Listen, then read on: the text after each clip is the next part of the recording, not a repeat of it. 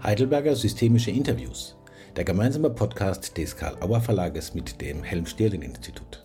Thema heute: Wissenschaft und Diagnosen, systemische Therapie im Kassensystem. Ein Gespräch zwischen Rüdiger Retzlaff, Matthias Ohler und Markus Hauen aus dem Sommer 2020. Auch nochmal spannend, so einen Überflug über diese, diese doch ja vielen Jahre jetzt auch zu machen. Ja, ja. Und mit was für unterschiedlichen Aspekten man da auch innerlich konfrontiert war, das ist mir jetzt nochmal bewusst geworden. Wir sitzen hier zusammen in den Praxisräumen von Rüdiger Retzlaff, der auch selber dabei ist, Gott sei Dank, und uns die äh, dankenswerterweise wieder geöffnet hat. Und bei uns ist Markus Hauen. Markus Hauen äh, ist auch eine der Personen, die in den ganzen Prozessen der Anerkennung der systemischen Therapie eine Rolle gespielt hat. Und äh, deswegen möchten wir noch ein bisschen befragen dazu. Du hast dich bereit erklärt, hier mit uns zu sprechen. Und Sehr gern. Ja. Gleich meine erste Frage an dich. Äh, die klassische Frage, wie bist du eigentlich dazu gekommen, zu dieser Arbeit an dieser Expertise zur systemischen Therapie? Was hat dich da getrieben? Wie ist das passiert, dass du da dazu gekommen bist? Ja, ich habe ähm, irgendwann im Laufe des Medizinstudiums mh, hm, so in der Mitte ungefähr entdeckt, dass ich gerne im Bereich arbeiten will, wo ich ähm, mit psychosozialen Phänomenen zu tun habe, hatte vorher auch schon mal ein, Jahr Soziologie ähm, mhm. äh, studiert und da tatsächlich auch äh, was zu Luhmann gemacht. Äh, also das war sozusagen der früheste Berührungspunkt. Und hatte dann, habe dann bei Jochen Schweizer promoviert in einem Sympa-Projekt und ähm, Im Sympa-Projekt, ne? Genau. genau. Mhm. Und, ähm, und hatte äh, auch einen Hiwi-Job dann bei ihm und bin so ein bisschen äh, da reingekommen in die vor allen Dingen Literaturrecherchearbeit für die ersten Artikel, beziehungsweise die ersten Artikel zu Kindern und Jugendlichen, äh, die federführend ja der Rüdiger und die Kirsten von Südow ähm, ja. gemacht hatten und habe da äh, sozusagen erstmal äh, im Wesentlichen Recherche gemacht, noch gar nicht so viel Methodik auch schon und, äh, und das hat sich dann mit dem Berufseinstieg hier in der Uniklinik ähm, intensiviert. Ich habe dann angefangen mit der Cochrane äh, Collaboration damals, so hießen sie damals noch, zu arbeiten und selber äh, eine Meta-Analyse zu machen im frühpalliativen Bereich und da wird man äh, ja so mit den höchsten Standards konfrontiert und das lief so ein bisschen parallel und dann habe ich auch mehr mich so mit methodischen Fragen auch beschäftigt. Ich muss gerade noch was sagen, diese Cochrane, wie hast du gesagt? Genau, das ist die Cochrane-Kollaboration. Ähm, es gibt das gleiche auch für den sozialwissenschaftlichen Bereich. Mhm. Ähm, äh, die heißen Campbell ähm, Collaboration und das ist sozusagen eine Art von ja, NGO, Zusammenschluss von Wissenschaftlern, der sich um die möglichst ähm, exakte und robuste, also das heißt be belastbare Nachweis von medizinischen, aber auch psychosozialen ähm, Behandlungsansätzen. Okay. Also die machen auch sowas wie hilft jetzt, hilft jetzt Zitrone und Vitamin C bei Grippe wirklich mhm. ähm, und dann ja. ja. Und es ist halt ein sehr standardisierter Prozess und man kommt mit interessanten Leuten in Kontakt und kriegt sehr viel darüber mit, äh, wie Studien gemacht werden, was gute Studien ausmacht. Also immer natürlich innerhalb dieses Evidence-Based Medicine mhm. Ähm, und davon habe ich sehr profitiert mhm. und konnte das dann, glaube ich, auch an, später nochmal an vielen anderen Stellen auch einbringen. Klingt auch zuverlässig, also du hast gesagt standardisiert, also auch ein zuverlässiger Prozess wahrscheinlich. Ne? Ja, also das ist, äh, da gibt es Protokolle, die das auch also ganz genau vorstrukturieren. Mhm. Da gibt es auch Timelines, die einzuhalten sind. Ähm, ja, okay. also das ist, ist sozusagen Prozedere, was vorgegeben ist und dadurch ist es auch sozusagen didaktisch ganz gut erschließbar, weil man das sozusagen so Schritt für Schritt mitgeht. Mhm. Du bist ja nach meiner Erinnerung zu unserer Heidelberg-Hamburger Gruppe dazugekommen, als der Prozess der wissenschaftlichen Anerkennung beim BBP schon durch war. Und dann gab es diese lange Zeit, wo scheinbar nicht so viel passiert ist, aber wir an diesen, äh, damit das auch im amerikanischen Sprachraum verfügbar ist, an Artikeln für Family Process gearbeitet genau. haben. Mhm. Und da hattest du uns unterstützt mit diesen Recherchen, was ja ein relativ trockenes Brot genau. ist. Du hast erzählt, dass du dich für psychosoziale Phänomene interessierst als ja. äh, Mediziner. Und ähm, das war ja natürlich eine tolle Sache für uns, dass du da auf der Ebene nochmal eingestiegen bist. Mhm. Und ich kenne dich aber auch als jemanden, der sehr methodenkritisch ist. Also ja. auf der einen Seite hast du so die, die, äh, die Fahne der Wissenschaftlichkeit äh, und der Stringenz äh, auch der Studien ähm, sehr hoch gehalten und auf der anderen Seite hast du aber auch ein, wie ich finde, enormes Wissen darüber, äh, über die Grenzen und die Unzulänglichkeit verschiedener Designs. Auch wie hast du, wie war das für dich, diese zwei Denkweisen so unter, unter einen Hut zu bringen? Denn? Also ich glaube, das ist, äh, würde ich sagen, ist eine generelle Tendenz, vielleicht auch Stärke von mir, dass ich ähm, mich für Dinge sehr intensiv interessieren kann und dann aber auch schnell dabei bin, so zu gucken, wie kann man da auch noch mal ein bisschen kritischer drauf gucken. Ich glaube, das ist was, was mich schon auch an anderen Stellen begleitet hat. Und ähm, natürlich ist es so, dass dieses Evidence-Based äh, Medicine-Paradigma sehr hochgehalten wird und auch einfach nervig ist manchmal, wenn man das Gefühl hat, ähm, das sind auch Standards, die können natürlich nur mit auch bestimmten Ressourcen ähm, bewerkstelligt werden und dann wird vieles einfach, sage ich mal, argumentativ ähm, wegrasiert, was, äh, was nicht diesen Standards entspricht. Und das hat dann bei mir dazu geführt, auch mal so ein bisschen zu gucken, was, ähm, wie kann man da auch kritisch drauf gucken. Und ähm, da ist ja immer sozusagen, ich will es jetzt nicht zu technisch machen, aber die Frage, was ist intern valide, also ähm, auf eine möglichst umschriebene Gruppe genau standardisiert ähm, ähm hinsichtlich Wirksamkeit überprüfbar. Ähm, das kann ich mit dem Paradigma gut, aber äh, bringt es draußen was? Ähm, können Praktiker was damit anfangen? Das geht damit nur begrenzt und das war der Aspekt, der mich überwiegend mehr interessiert hat. Und mittlerweile arbeite ich ja auch eher im versorgungsforscherischen Bereich, wo man sowieso mit ganz anderen Restriktionen auch ähm, zurechtkommen muss. Aber auch Chancen, denke ich. Ähm, so würde ich das, glaube ich, sehen. Du arbeitest ja auch in der äh, psychosomatischen Uniklinik in Heidelberg. Genau. Und auch ein Bereich, der, den ich auch sehr kenne von der langjährigen Mitarbeit und einer, der doch auch sehr stark psychodynamisch geprägt ja. ist. Und es war es nicht auch eine Herausforderung, auf der einen Seite jetzt mit daran zu wirken, ähm, den Nachweis, dass ein Verfahren wie die systemische Therapie auch wissenschaftlich gut ist und auf der anderen Seite äh, eben auch zu merken, dass andere Verfahren auch ihre Stärken haben, auch ihre Berechtigung haben mhm. ähm, und, und so. Ja, also ich denke so von konzeptioneller oder theoretischer Seite habe ich früh mich so auch mit so Leuten wie Wampold beschäftigt. Also das glaube ich auch schon selber versucht, ein Stück weit auch integrativer zu denken. Also Stück weit auch das so verstanden, dass es ein gewisser ähm, auch ja, forschungspolitischer Diskurs ist, in dem mhm. auch die Abgrenzung von Orientierung seine Berechtigung hat. Ähm, aber insgesamt ich vom inhaltlichen Arbeiten her das Gefühl hatte, da kann man vieles zumindest auf praktischer Ebene auch zusammenbringen. Mhm. Und dann hat mich so ein bisschen, glaube ich, ganz praktisch, in Anführungszeichen, äh, ähm, hat mir geholfen, äh, dass ich ja erst äh, die ersten Jahre meine internistische Weiterbildung gemacht habe mhm. und danach gar nicht so viel mit jetzt tiefen psychologischer Ausbildung auch zu tun hatte. Und parallel zur internistischen Weiterbildung aber schon die Ausbildung am HS oder die Weiterbildung am HSI gemacht habe. Und dann war ich im Anschluss an die Zeit in der Inneren auch erstmal in der Psychiatrie in, in Bern in der Soteria und, ähm, und habe da sozusagen auch nochmal auch systemisch gearbeitet, aber es war auch noch mal, hatte nochmal ein bisschen eine andere Ecke, äh, einen anderen Aspekt, weil da viel einfach auch akut ähm, zu klären war. Ähm, und äh, so die, das inhaltliche Aufeinanderprallen hat sich für mich jetzt eigentlich erst so in den letzten beiden Jahren so gezeigt, wo ich jetzt auch mehr klinisch in der Arbeit auch tatsächlich tiefenpsychologisch arbeite. Mhm. Ähm, und ähm, ich sehe sozusagen aus meiner Sicht Chancen, wenn man so auf beiden Seiten, wenn man diesen Unterschied so einführen will. Und ich sehe aber auch ein Stück weit äh, aus meiner Sicht manchmal blinde Flecken oder, oder ähm, ja, Eigenlogiken, wo ich denke, da kann eine Irritation von außen nicht so falsch sein. Mhm. Ich denke mir mal, dass es ähm, in dieser ganzen Arbeit, den, den, Auseinandersetzungen, die du jetzt da beschrieben hast, verschiedene Forschungsdesigns, verschiedene Methodiken, äh, die da sozusagen in dir und auch in der, in der Praxis aufeinandertreffen, da gibt es ja sicher, wenn man dann sich einem Projekt verschreibt, mitverschreibt, wie so einem äh, Beforschungs- und Anerkennungsverfahren für systemische Therapie, einige äh, ein bisschen Gegenwind da oder dort oder auch Hürden und Hindernisse und vielleicht auch ein paar Highlights. Und sagt, yeah, das war mhm. ganz toll. Und dann so dachte man, puh, das war aber wirklich heftig. Was war so da, was, was waren da so die herausragendsten Erfahrungen? Sowohl was Hindernisse betrifft, als auch vielleicht was besonders ähm, Höhepunkte waren?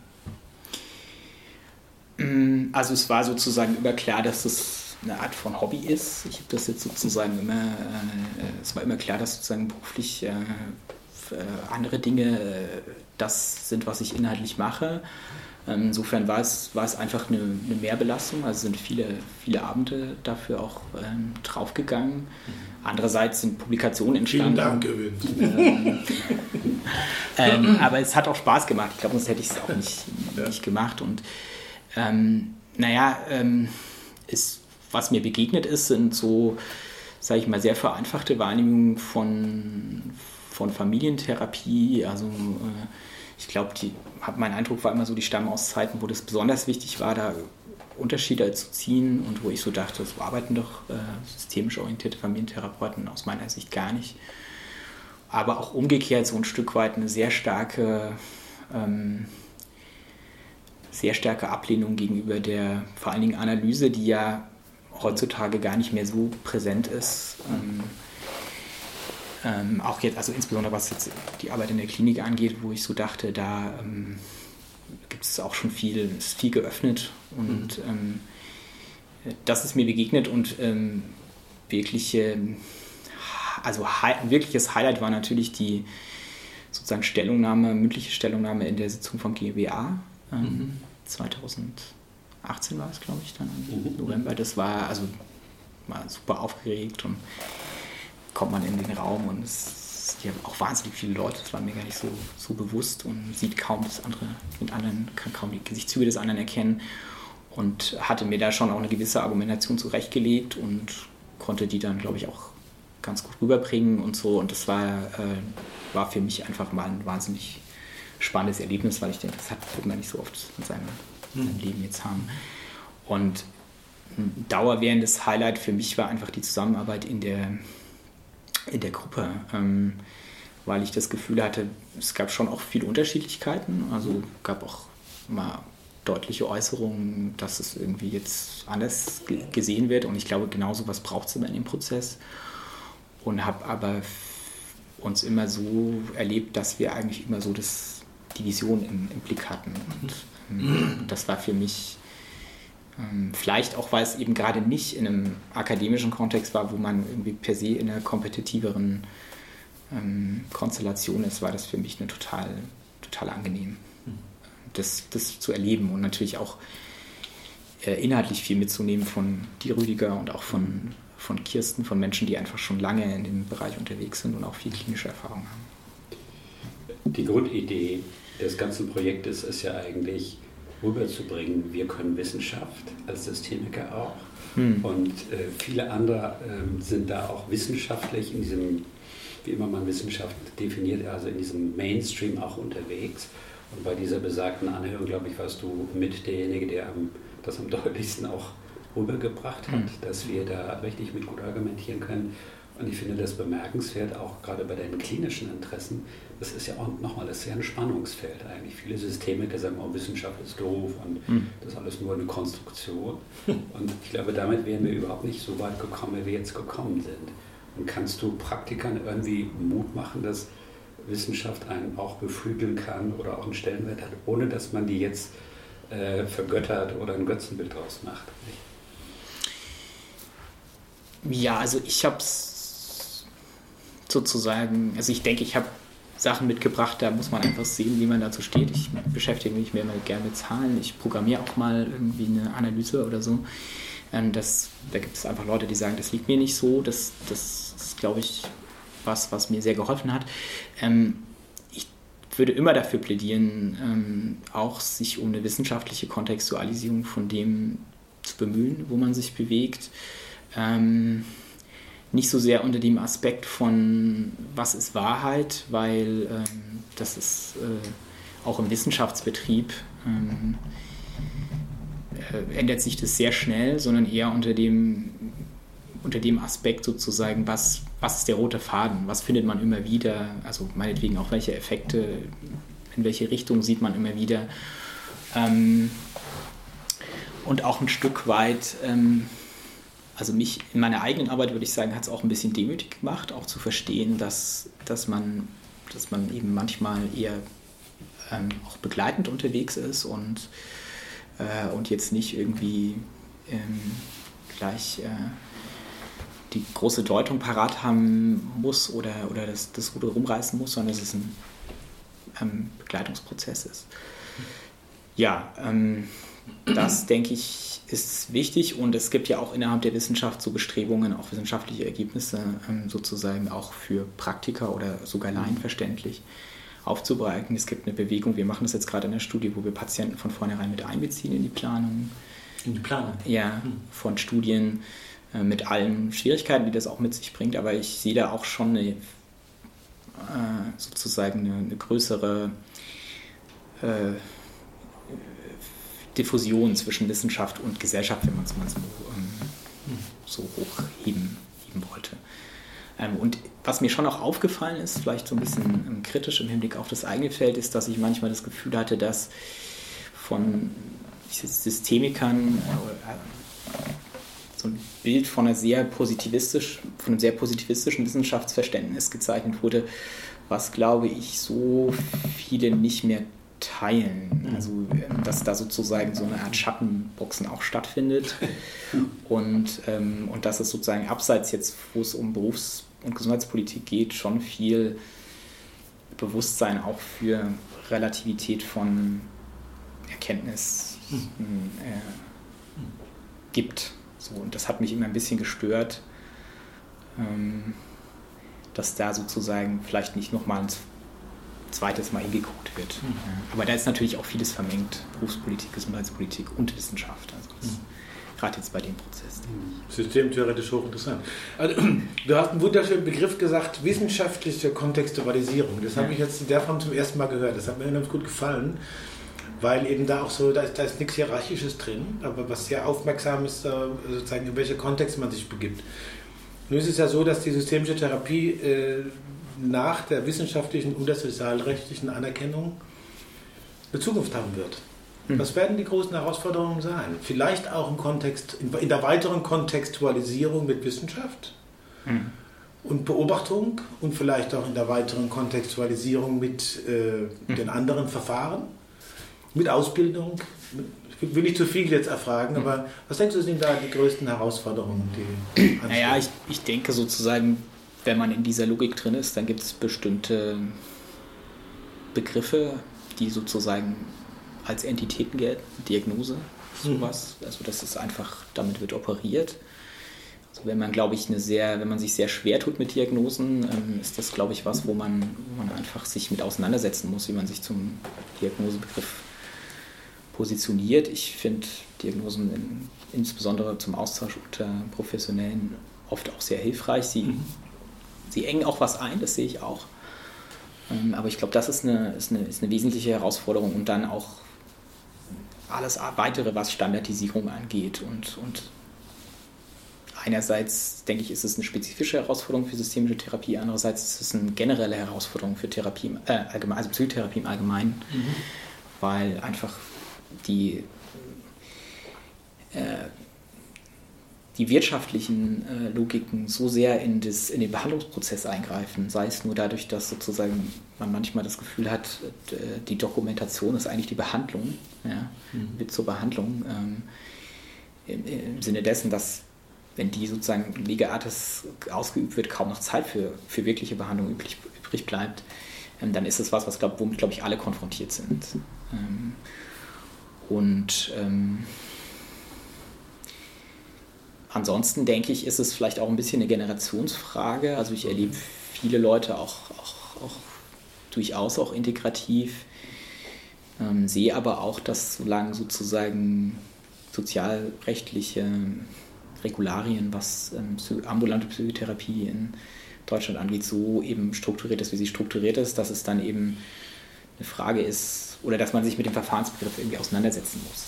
Also das das glaube ich ist, äh, und meine Tendenz wäre erstmal zu sagen, äh, systemische Therapie ist das und wir stehen für was ganz Spezifisches und, und daneben oder darüber hinaus gibt es natürlich auch allgemeine Wirkfaktoren. Also mhm.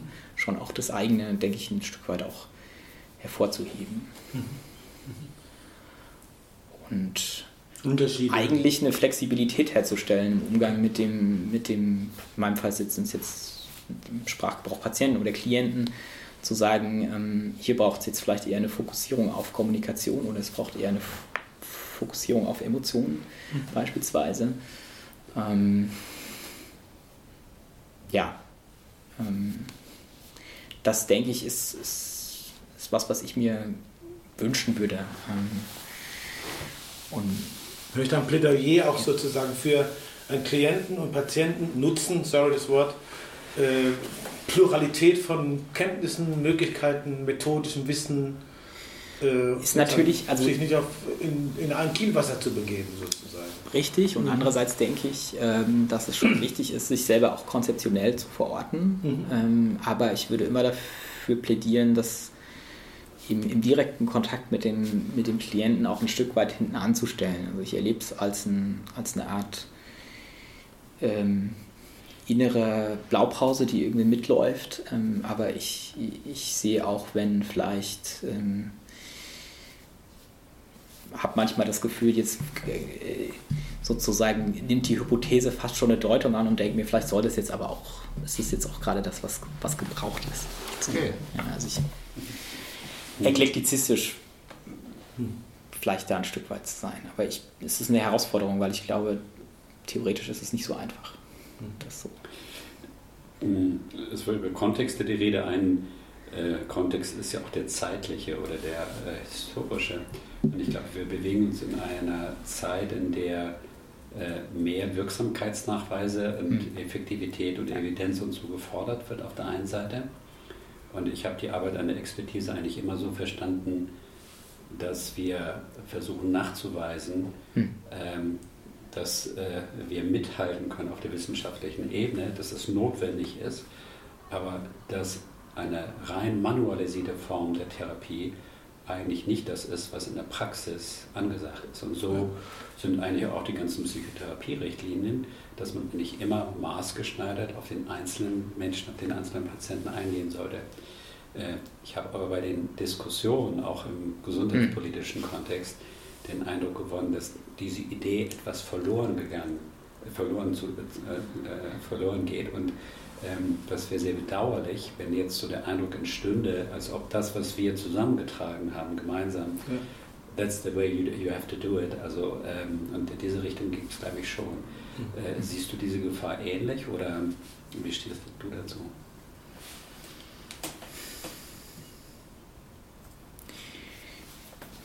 Ich sehe es nicht ganz so dramatisch, weil ich irgendwie, also ich mache auch selber Studien und ich erlebe die ähm, Therapeuten insbesondere im Versorgungskontext als sehr autonom.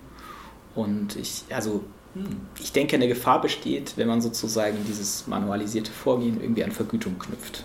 Hm. Also Stichwort ähm, hm. auch gibt es ja solche Überlegungen, Value-Based Care, also man wird bezahlt für das Outcome des Patienten oder des Klienten. Und, und dann braucht es auch eine gewisses eine gewisse Standardisierung von dem gesamten Prozess, nicht eine mhm. gewisse, sondern eine sehr starke Standardisierung.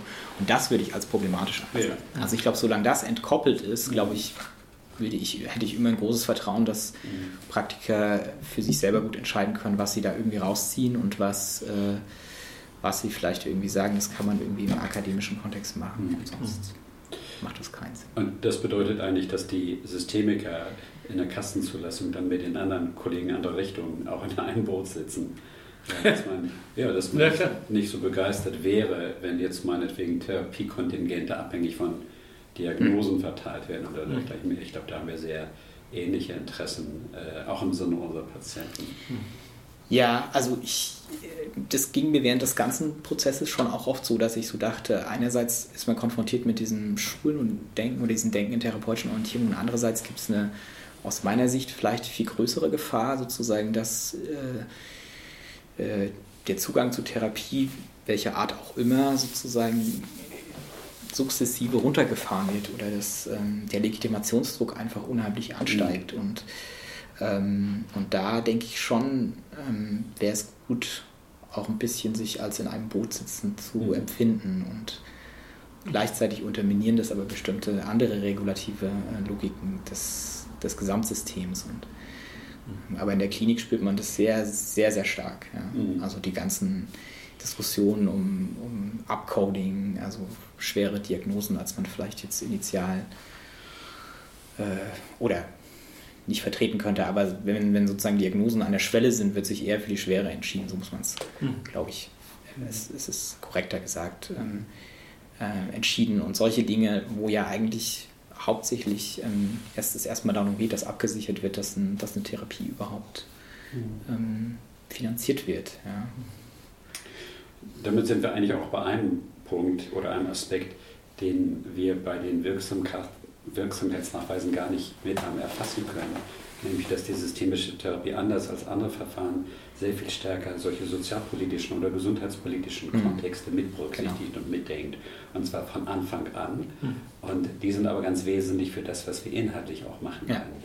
Und ich glaube, das ist eine der Stärke des systemischen Modells, dass wir, glaube ich, mit in das Versorgungssystem reinbringen. Und ich glaube, das ist ganz, ganz entscheidender zusätzlicher Nutzen dann auch für mhm. alle Psychotherapeuten. Hm. Das ist ein, ich erlaube mir das mal einfach zu sagen, das ist ein tolles Schlusswort. Das hat auch einen appellativen Charakter, ja, sozusagen aufzupassen, was da passiert und dafür Sorge zu tragen, dass diese Chancen auch hm. Früchte tragen können. Ne? Markus, gibt es irgendeine Frage, das ist ein Klassiker bei uns, eine Frage, wo du sagen würdest, die stellen sie mir bestimmt und sie kam nicht? Wäre nichts auch gut. Ich glaube nicht. Ich habe bei mir ist einfach das Gefühl entstanden, wir hätten jetzt noch ziemlich lange weitersprechen können. Ich fand es sehr, mhm. äh, sehr angenehm und mhm. auch nochmal spannend, so einen Überflug über diese, diese doch ja vielen Jahre jetzt auch zu machen. Ja, ja. Und mit was für unterschiedlichen Aspekten man da auch innerlich konfrontiert war, das ist mir jetzt nochmal bewusst geworden. Hättest du mit diesem Zaunpfahl nicht gewunken, hätte ich es gemacht. ich glaube nicht, dass das die letzte Begegnung war. Ich hoffe das zumindest. Ja. Du hast vorhin von der Blaupause gesprochen. Das ist für ein wunderschönes Bild, das Rüdiger hier hängen hat, von Juan Miro, ein blaues Bild. Ja. Nehmen wir es als Blaupause für unsere zukünftigen Treffen. Vielen Dank, Rüdiger Retzlaff, für die Räume, für dein Dabeisein, deine Fragen. Danke, Markus Haun. Vielen ich Dank. freue mich, wenn wir uns wieder sehen und ich bin sicher, mir geht so und vielen anderen wird es so gehen, die das hören. A lot of news. Sehr interessante Sachen. Dankeschön. Dankeschön. Ja, danke. Danke. Ein Gespräch zwischen Rüdiger Retzlaff, Matthias Ohler und Markus Hauen, das im Sommer 2020 aufgezeichnet wurde zu systemischer Therapie im Kassensystem, Wissenschaft und Diagnosen. Folgen Sie Heidelberger systemische Interviews auf Apple Podcasts, Spotify, SoundCloud oder Amazon Music. Hinterlassen Sie uns eine 5-Sterne-Bewertung oder schreiben Sie eine Rezension. Wir freuen uns über Ihr Feedback zu Heidelberger Systemische Interviews.